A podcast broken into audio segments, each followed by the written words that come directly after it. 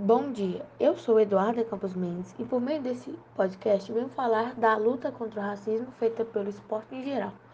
A primeira parte do trabalho será sobre atitudes de jogadores ou times, e na segunda parte, duas propostas para o combate do racismo no esporte.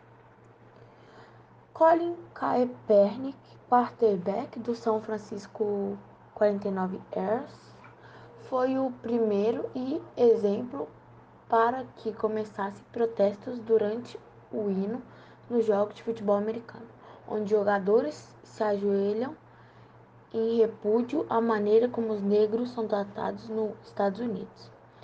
Esse protesto foi realizado no ano de 2016. A CBF, no ano de 2019, fez campanha para que a rodada seguinte do Brasileirão houvessem ações contra o racismo.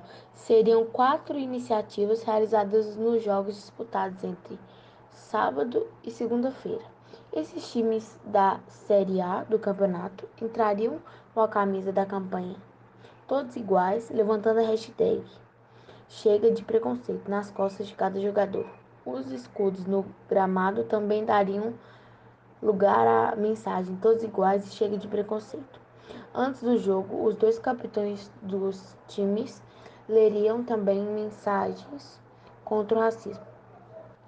A última ação na qual vou citar também envolve Colin Kaepernick, onde o seu time, São Francisco 49 ers em, em questão o CEO da equipe, Jed York, assinou uma carta na qual o time se manifestou a favor dos protestos.